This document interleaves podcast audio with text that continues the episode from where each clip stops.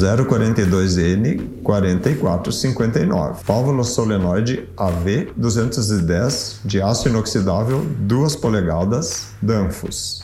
Essa é uma válvula normalmente fechada, de assento angular, externamente operada por um pistão de ar comprimido e ela é recomendada sempre que possível instalar ela com a válvula com fechamento no contrafluxo, ou seja, o fluxo daqui para cá e o fechamento da válvula daqui para cá.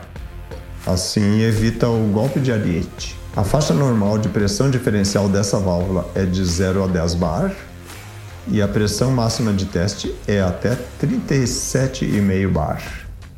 Essa válvula possui um corpo de aço inoxidável e material de vedação de PTFE, conhecido também como Teflon, que suporta fluidos com temperatura desde menos 30 graus até 180 graus Celsius, como gases neutros, vapor, óleo e água. A pressão de acionamento do pistão está compreendida na faixa de 4 a 8 bar e a temperatura ambiente entre menos 30 e 60 graus Celsius. O valor do KV, coeficiente de vazão dessa válvula, é de 67 metros cúbicos por hora. Uma sugestão de como acionar a parte pneumática dessa válvula aqui é acoplar diretamente ao pistão uma válvula solenoide de três vias. A Danfoss tem a válvula EV310B com bobina tipo BA.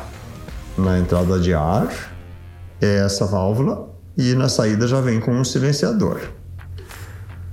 Também é possível conectar diretamente um tubo que venha de algum outro sistema de ar comprimido de controle que mande acionar, abrir e fechar a válvula, por exemplo, esse tipo de conexão. No kit de reparo desse modelo de válvula, encontramos uma contrasede